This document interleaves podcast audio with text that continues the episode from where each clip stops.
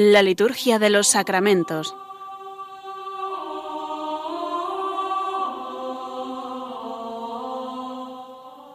Con el Padre Juan Manuel Sierra.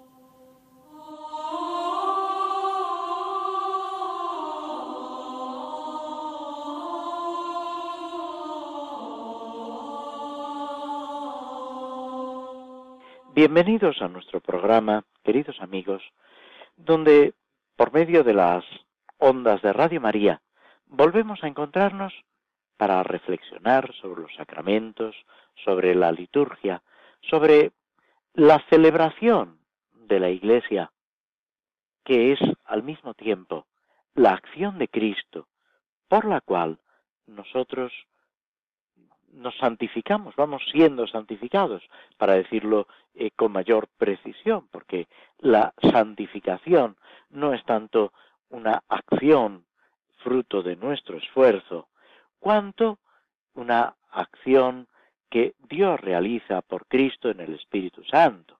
Que duda cabe que cada uno de nosotros tiene que acoger ese don de Dios y responder a lo que Dios nos va comunicando. Pero, como dirá San Pablo, es Dios el que inició y completa nuestra fe.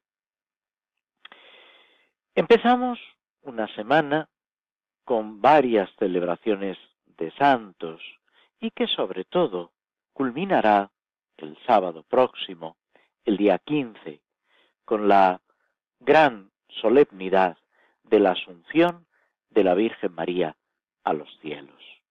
Es, podemos decir, la última o la penúltima celebración de la Virgen en orden cronológico de la vida de María.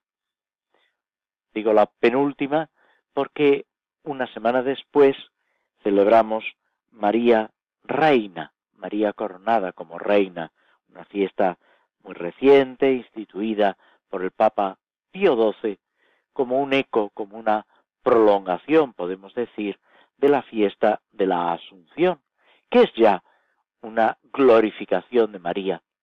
Ella, en cuerpo y alma, con un privilegio singular, especialísimo, es elevada, asunta al cielo.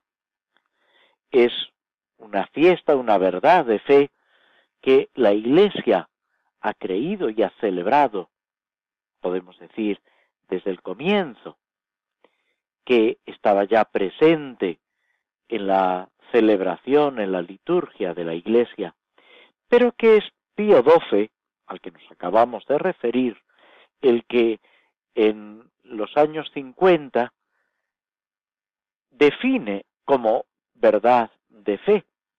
Y el método, el sistema que él utiliza previo a esa definición dogmática, pone de manifiesto una verdad de la Iglesia, y es que toda la Iglesia no puede estar en un error, ni todos los obispos en comunión con el Papa.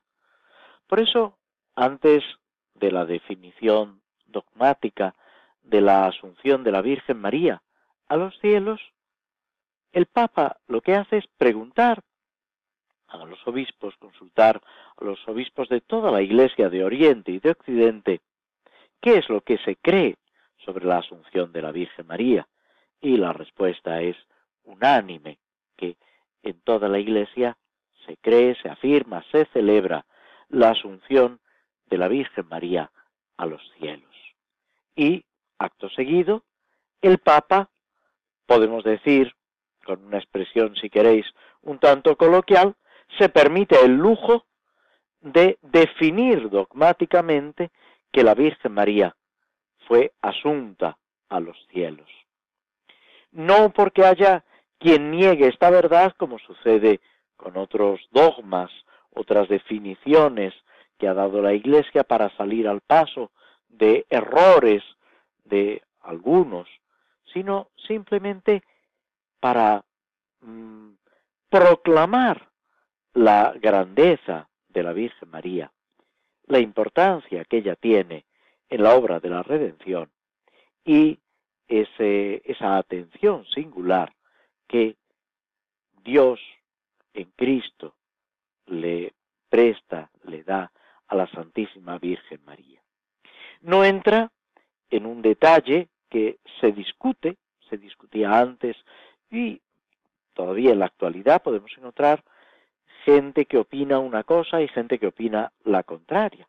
Y se refiere a el hecho de la muerte de la Virgen María. Si la Virgen María murió o no murió. Hay quien dice que no llegó a morir, que eh, directamente fue elevada a los cielos. Otros, y encontramos tanto en la iglesia, en iglesias de Oriente como en los relatos de los apócrifos, encontramos la afirmación de que la Virgen María muere y a los tres días, como Cristo, digamos, resucita y es asunta a los cielos. Esta última posición eh, viene a subrayar la identificación con Cristo, pero, como os decía, no es que sea eh, la opinión de todos. El Papa, eh, con una gran habilidad, no entra en la cuestión.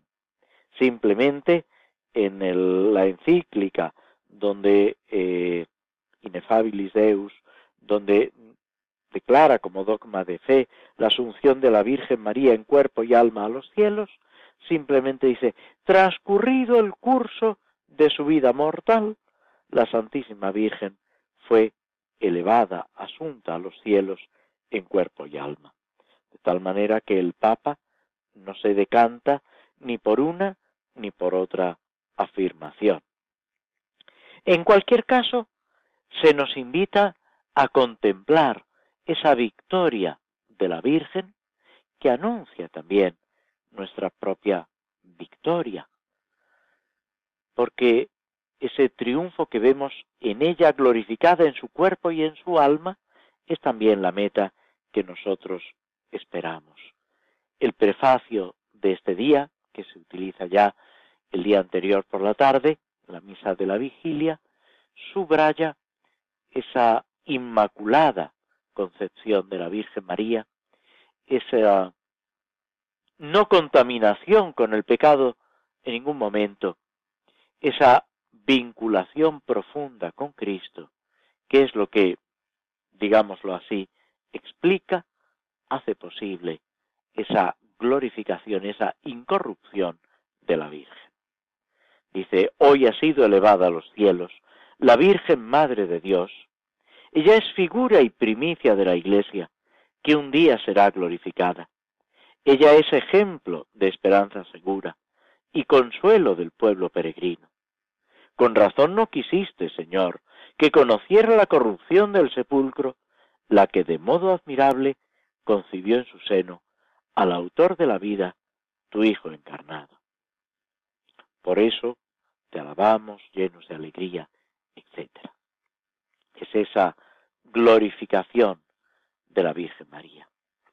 En los días anteriores, no vamos a entrar en detalles, celebramos como fiesta a San Lorenzo, precisamente hoy mismo, hoy lunes 10, celebramos a San Lorenzo, que era secretario, administrador, compañero del Papa San Sixto.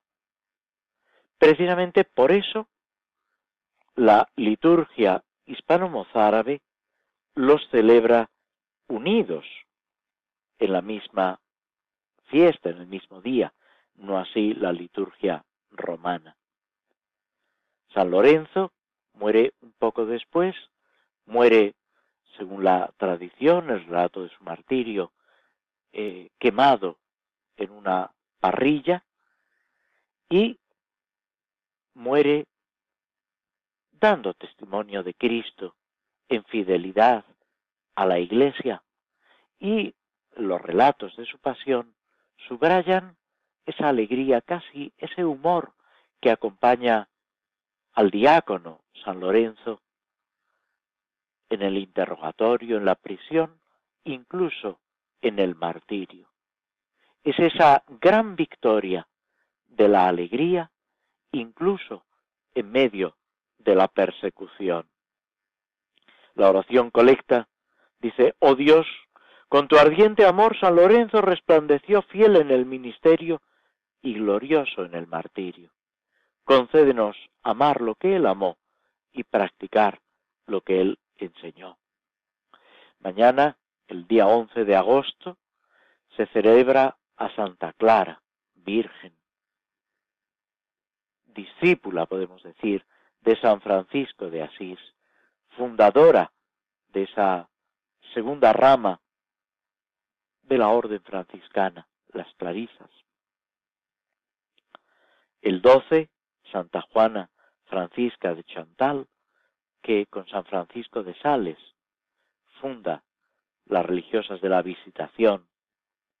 El día 13, los santos mártires Ponciano, Papa e Hipólito, presbítero. San Hipólito, que nos ha dejado, además de otros escritos de importancia doctrinal sobre la Trinidad, sobre Jesucristo, una obrita que ha llegado, digamos, fragmentada, la tradición apostólica, que nos da detalles de cómo se celebra la liturgia en Roma en el siglo III, a principios del siglo III, que es una verdadera joya para la historia de la liturgia, que recoge toda la praxis bautismal de preparación para el bautismo, la oración diaria de los cristianos marcando las horas, el sacramento del orden y la Eucaristía.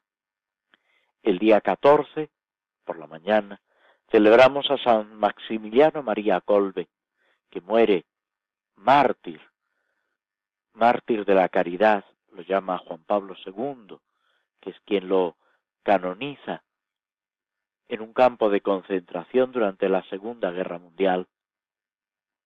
Como veis, se nos van presentando santos de la antigüedad, santos casi contemporáneos, todo para descubrir que esa acción de Dios no ha terminado, que Dios sigue actuando en su iglesia y en el corazón de cada uno de nosotros, que reconocemos su amor y con su ayuda, con su gracia, intentamos responder a todo lo que Él nos va comunicando. Nos detenemos unos instantes antes de entrar en la parte central de nuestro programa con el comentario a las misas a las oraciones por diversas necesidades en el misal romano. thank you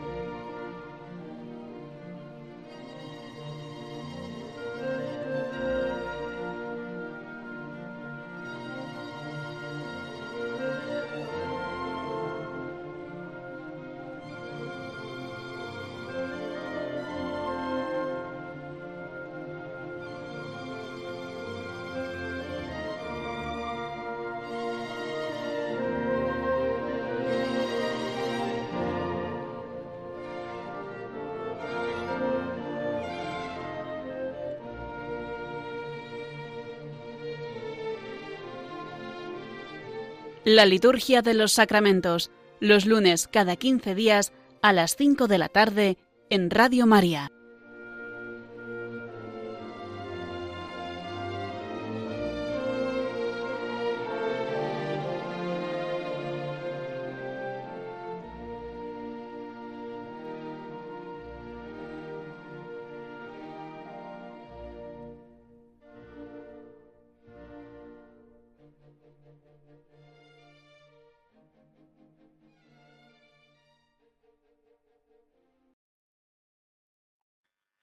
Antes de comentar las misas, la misa por el obispo, con la que ya habíamos empezado, tomamos un fragmento de la llamada Horacio Admonicionis, que es en realidad una monición, un saludo que sitúa eh, la celebración en la liturgia hispano-mozárabe, en la misa del día de la Asunción la Virgen María.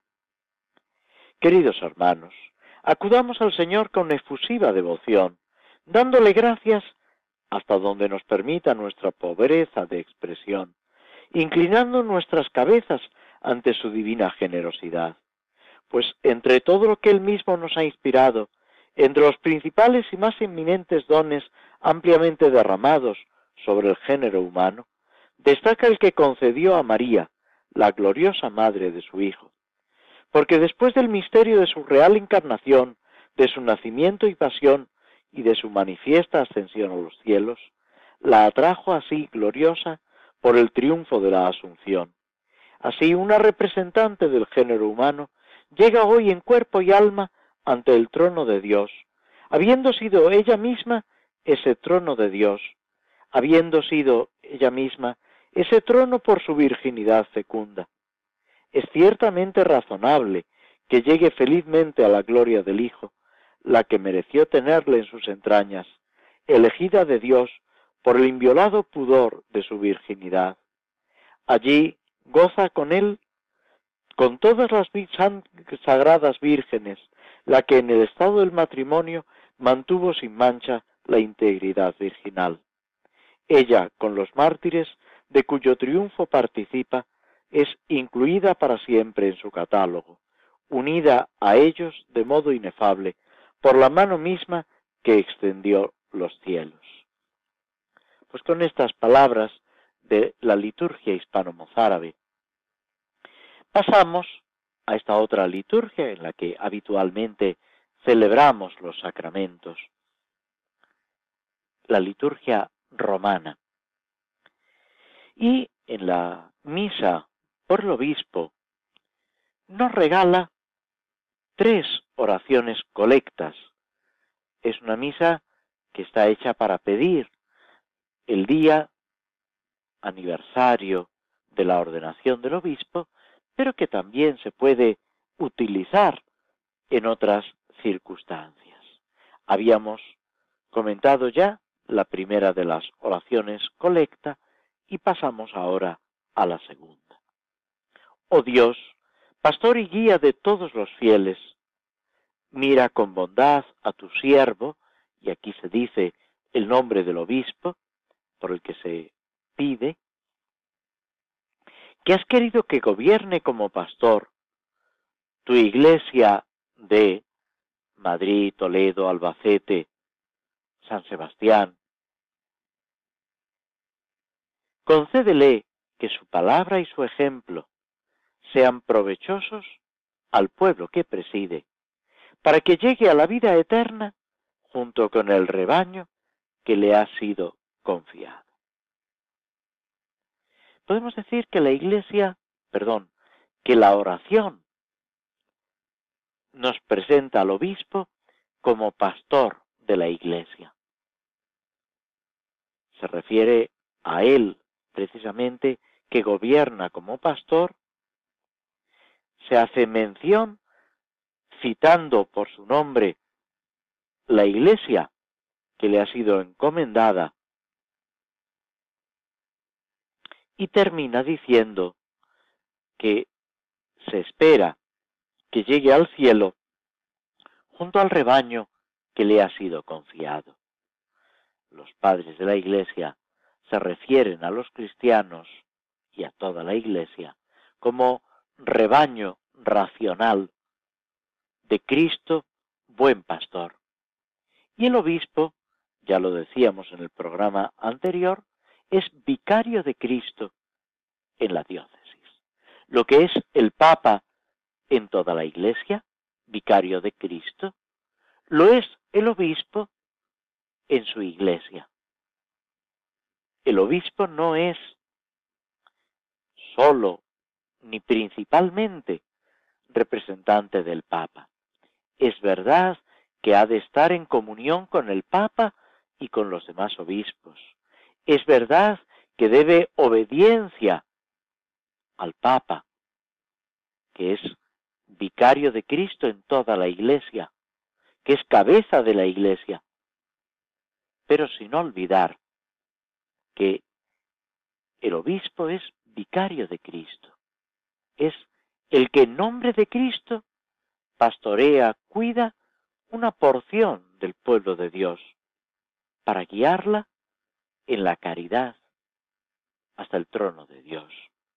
Y participa, como se nos decía en la colecta anterior, en la primera de las colectas que se proponen dentro de este formulario, participa de ese carácter de Cristo, sacerdote, profeta y rey. La oración nos señala cómo debe realizar su tarea el obispo, con la palabra y el ejemplo. Con palabras y obras podemos decir lo mismo que hacía Jesucristo, con obras y palabras. Jesucristo realiza milagros, curaciones, la multiplicación de los panes que veíamos eh, no este domingo anterior, sino el, el anterior. Tantas acciones de Cristo con los niños, bendiciendo, hablando, pero también con su palabra, enseñando, orientando, guiando, corrigiendo. Todo esto debe hacerlo el obispo sin descanso, como dirá San Pablo a su colaborador, a tiempo y a destiempo, oportuna e inoportunamente, independientemente de que su palabra sea acogida o rechazada. A él le toca sembrar sin desalentarse nunca, fijándose en Cristo, fijándose en el ejemplo de tantos obispos que se han gastado y desgastado por la Iglesia y por cada cristiano, alentando a los sacerdotes y a los diáconos, que son sus colaboradores, aquellos que en su nombre anuncian la presencia y la acción de Cristo. Todo esto está llamado a realizar el obispo. Por eso pedimos por él, para que sea fiel, para que responda a la gracia. Podemos decir que es una petición interesada, porque los primeros beneficiados de esa santidad, de esa entrega del obispo en cuerpo y alma, somos los fieles, a los cuales se nos ha regalado ese ministerio episcopal. Por eso es tan importante no sólo colaborar con el obispo, ayudarle, sino también sostenerlo con nuestra oración.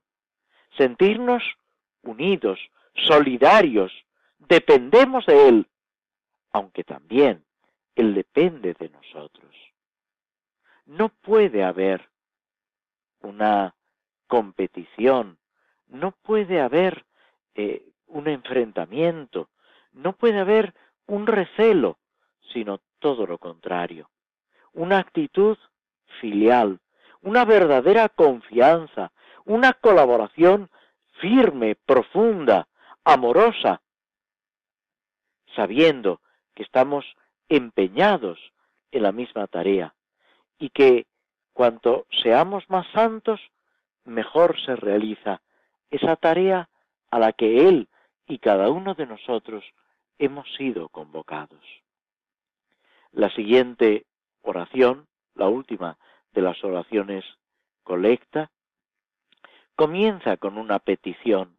Te rogamos, Señor, que concedas a tu siervo, y una vez más cita el nombre del obispo por quien estamos pidiendo, a quien pusiste al frente de tu pueblo como sucesor de los apóstoles, el espíritu de consejo y de fortaleza, de ciencia y de piedad, para que pastoreando fielmente al pueblo que le ha sido encomendado, edifique la Iglesia como sacramento en el mundo. Sin detenernos mucho porque el reloj avanza inexorable, la oración subraya que el obispo es sucesor de los apóstoles.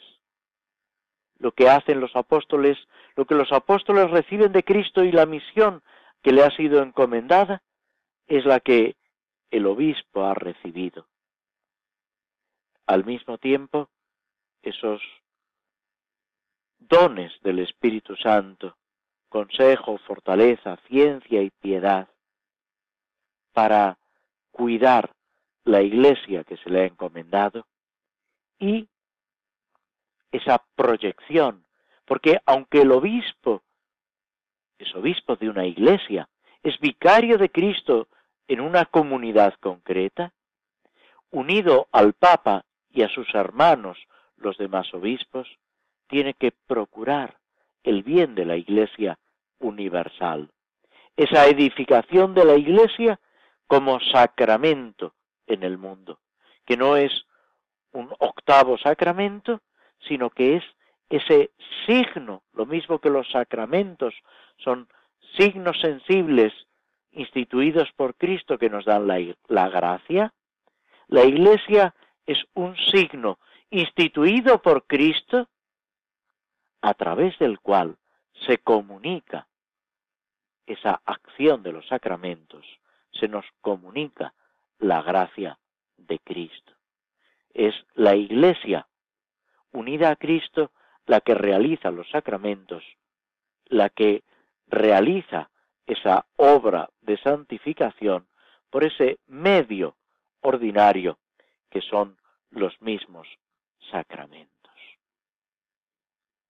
Ya el Papa Pablo VI, San Pablo VI, se refería a la Iglesia como signo en medio del mundo, como experta, lo dice en su discurso en las Naciones Unidas, como experta en humanidad, que ofrece con toda humildad su experiencia, su enseñanza y sobre todo la acción de Cristo en ella para que todo quede transformado.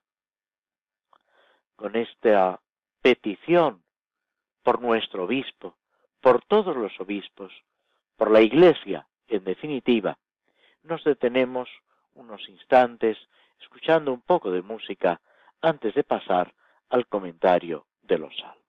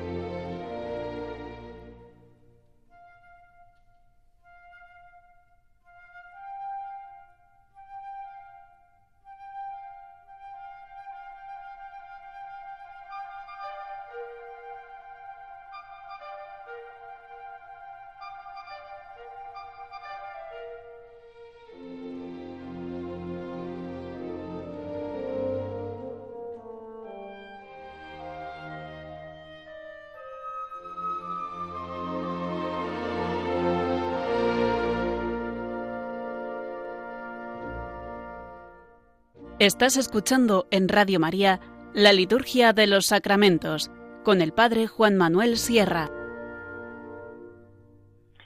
Empezamos con el Salmo 31.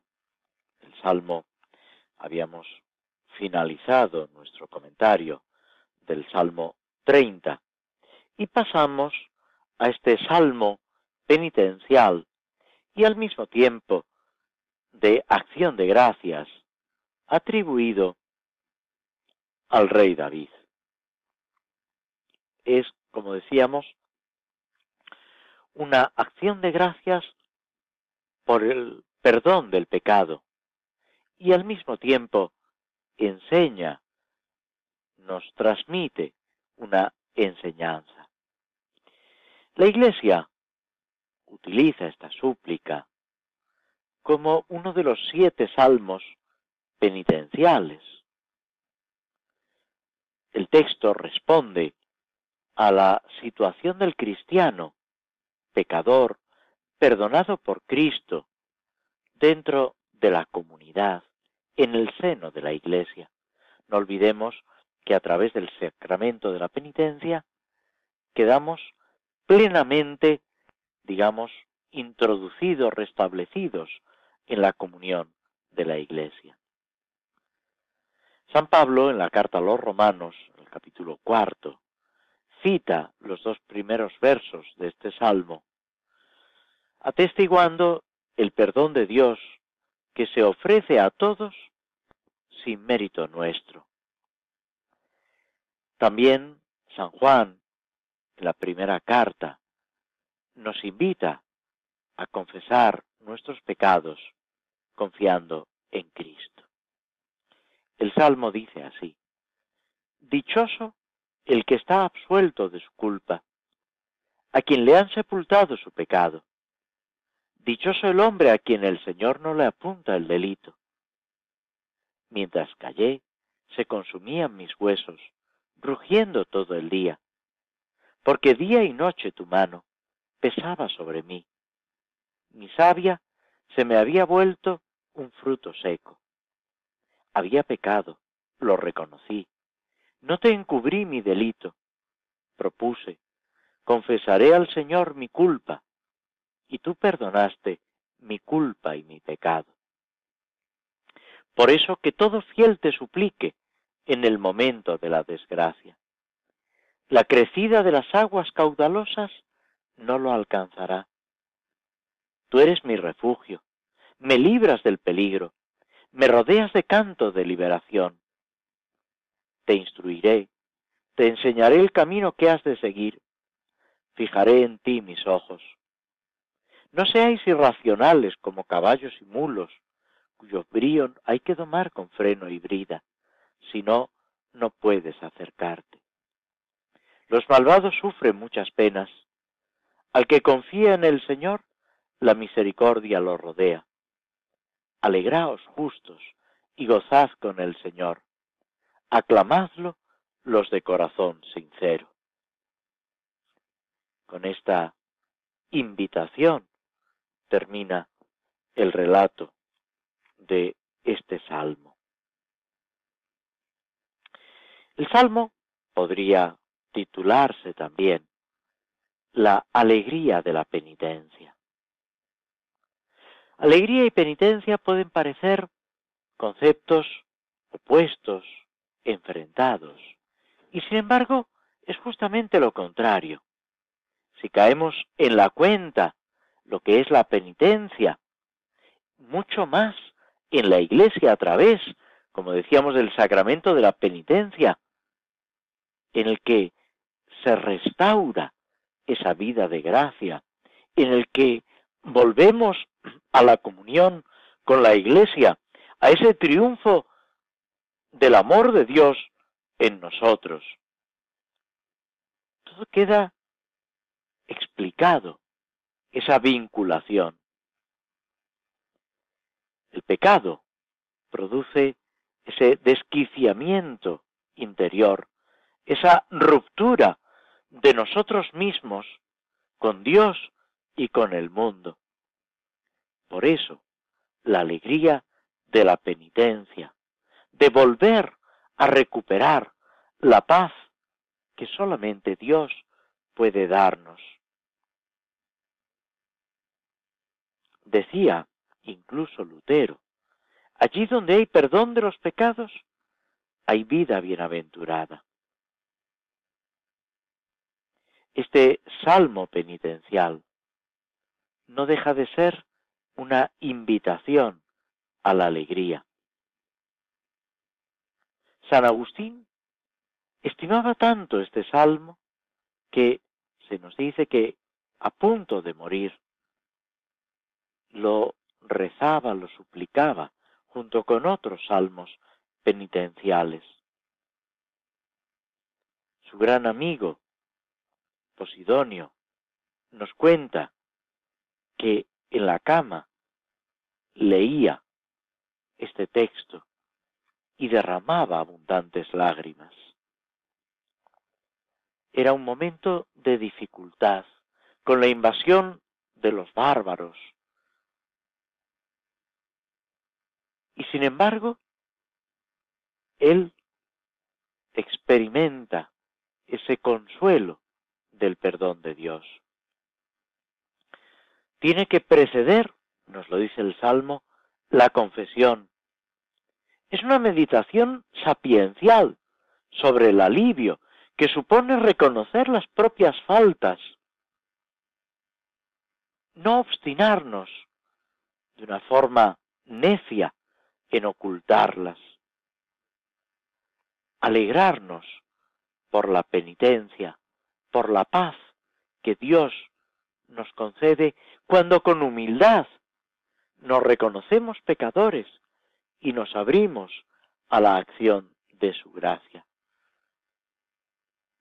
El Salmo consta, como quizá hayáis detectado, de dos partes.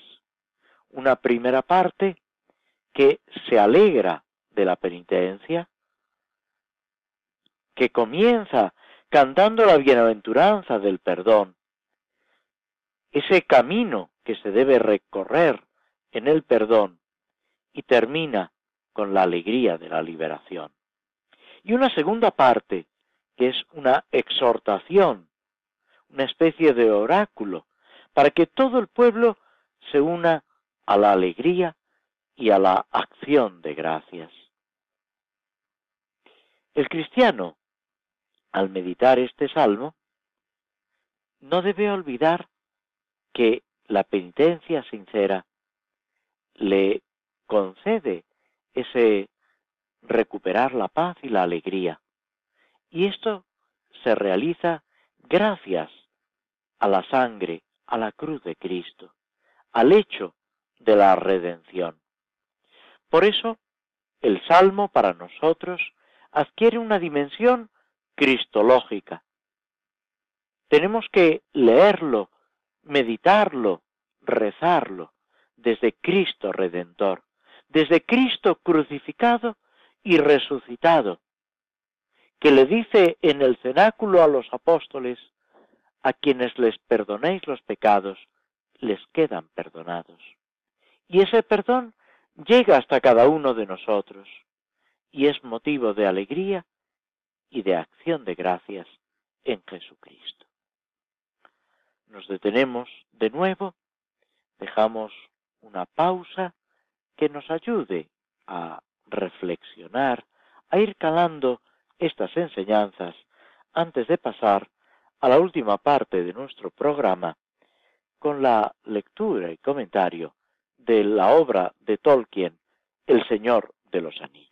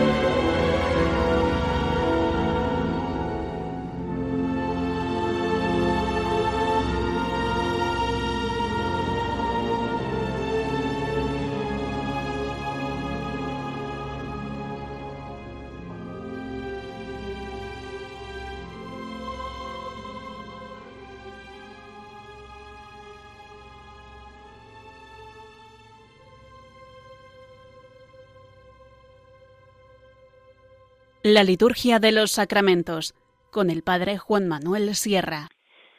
En nuestro acompañar a Frodo en su huida de la que hasta ahora ha sido su casa, de la comarca, buscando una solución para los problemas que se empieza a encontrar y sobre todo que su amigo Gandalf el mago le ha anunciado, intentando ahuyentar el peligro de sus paisanos, de aquella población a la que tanto quiere, a pesar de sus imperfecciones, de sus limitaciones. Se ha ido ya encontrando con peligros que le acechan, con amigos inesperados que le ayudan, como los elfos, y después de ese encuentro con ese grupo capitaneado por un elfo llamado Gildor, con ese consejo que él le pide y esa respuesta que Gildor le da. Un consejo, dice el elfo, es un regalo peligroso, incluso de un sabio a un sabio. Fijaos que es importante el consejo, pero es peligroso. Tenemos que ser prudentes al aconsejar y prudentes al recibir el consejo. ¿Por qué? Dice el elfo Gildor. Porque todos los rumbos pueden terminar mal. Nadie está en el lugar de nadie. Por eso, y si me permitís la aplicación espiritual, cuando leemos las vidas de los santos, cuando nos acercamos a sus escritos, que la Iglesia nos propone como ejemplo a seguir, no podemos olvidar que son una ayuda, un consejo, pero que después se realiza de una forma distinta en cada uno de nosotros, que no hay que ser san el otro, hay que ser san yo. Cada uno de nosotros está llamado por Dios a la santidad de una forma distinta, única e irrepetible. Por eso, un gran autor de obras patrísticas y de obras espirituales, fallecido hace unos pocos años, el padre Antonio Orbe, jesuita, en uno de sus libros, decía, en su libro Elevaciones sobre el amor de Cristo, que Dios da clases particulares, lleva a cada uno de una forma distinta. Y es importante vivirlo así, aconsejar así, incluso en la dirección espiritual o en ese apoyo que, por otra parte, es tan importante y estamos llamados a darnos los unos a los otros. Es significativo que Jesús manda a los apóstoles de dos en dos. Y los apóstoles, cuando empiezan su tarea evangelizadora, procuran no ir solos. Y donde quiera que se recibe el Evangelio, formar una comunidad, lo que después va a dar lugar a las diócesis, a las parroquias, a las comunidades cristianas. Debemos vivir nuestra fe, nuestro seguimiento de Cristo, unidos a los hermanos. Solo en algunos casos, como una vocación especialísima, surge la vida eremítica. E incluso en esa vida eremítica encontramos que los eremitas, aquellos que viven en soledad, entregados a la oración y en la penitencia, buscan la guía y la ayuda de otros y se van formando grupos de eremitas, lo que después va dar, a dar lugar a la vida llamada cenobítica, a las comunidades de monjes, a la vida religiosa, tal como se va desarrollando en Oriente y en Occidente. Gildor, el elfo, le dice a Frodo, no me has dicho todo lo que a ti respecta. ¿Cómo podría elegir mejor que tú? La elección depende de cada uno. Sin embargo, añade, si me pides consejo, te lo daré por amistad. La amistad, como una verdadera forma de caridad, como una solidaridad que debemos vivir. Esa amistad que busca el bien del amigo. Jesús le dirá a los apóstoles, a vosotros os llamo amigos. Y es en Cristo como debemos vivir esa amistad. Pienso, añade, que debes partir inmediatamente, sin retrasarte. Y no vayas solo. Aquí una vez más podemos decir que nuestro libro coincide con el Evangelio, con la enseñanza de Cristo, con la experiencia de los santos. No olvidemos que Tolkien era católico, que vivía su vida cristiana, que tenía una formación cristiana. No vaya solo. Lleva consigo amigos de confianza y de buena voluntad. Necesitamos la ayuda de otros. Y termina, quizá este encuentro no sea del todo casual. Para un cristiano no hay casualidades, hay providencia. Dios cuida hasta los pequeños detalles de nuestra vida. Y el momento, en el momento más inesperado y de la persona de la que menos lo pensábamos, nos viene una ayuda, un consejo, un aliento para seguir adelante, para estimular esa llamada a la santidad que procede de Cristo y que nos dirige, se nos orienta hacia Cristo. Y concluye diciendo, temo decir demasiado. ¿Por qué? Por lo que decíamos antes, porque cada uno tiene que elegir. Todavía Frodo insiste y le pregunta, ¿qué son los jinetes negros? Quiere conocer el peligro que le acecha. Gildor se limita a decirle, ¿no es bastante saber que son siervos del enemigo?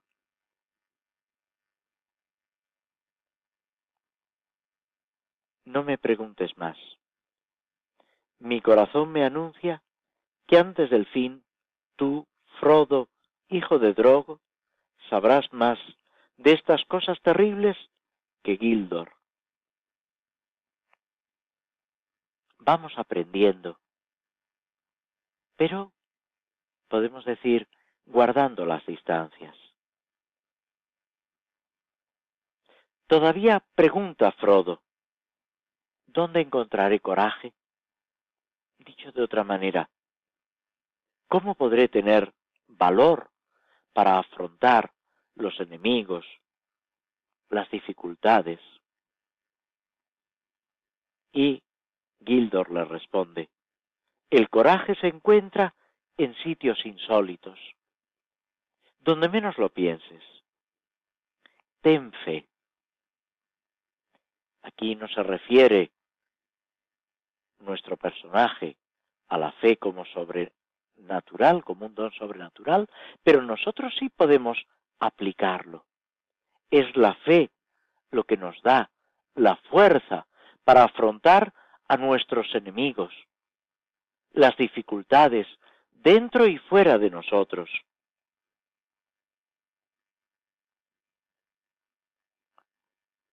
Encontrarás amigos inesperados. Es otra cosa que se le repite a Frodo a lo largo del camino. Y después de esta conversación, Frodo descansa, duerme, recobra las fuerzas. También nosotros necesitamos recobrar nuestras fuerzas en el trato con el Señor, en la relación con nuestros amigos, con las personas a las que queremos, que forman parte de nuestra vida y que nos acompañan en nuestra peregrinación. Nunca dejemos que el desánimo aparezca y cunda en nuestro corazón. Apoyados en Cristo y en los hermanos, sabemos que la victoria es nuestra porque es de Cristo. Con esta alegría, fijándonos en la Virgen María, que transcurrido el curso de su vida mortal, superadas todas las dificultades, está con su Hijo Jesucristo en el cielo, en cuerpo y alma, levantando a ella nuestra mirada, nuestro corazón, nuestra esperanza, concluimos nuestro programa, deseándoos a todos una santa y feliz tarde. Muchas gracias por vuestra presencia y por vuestra atención.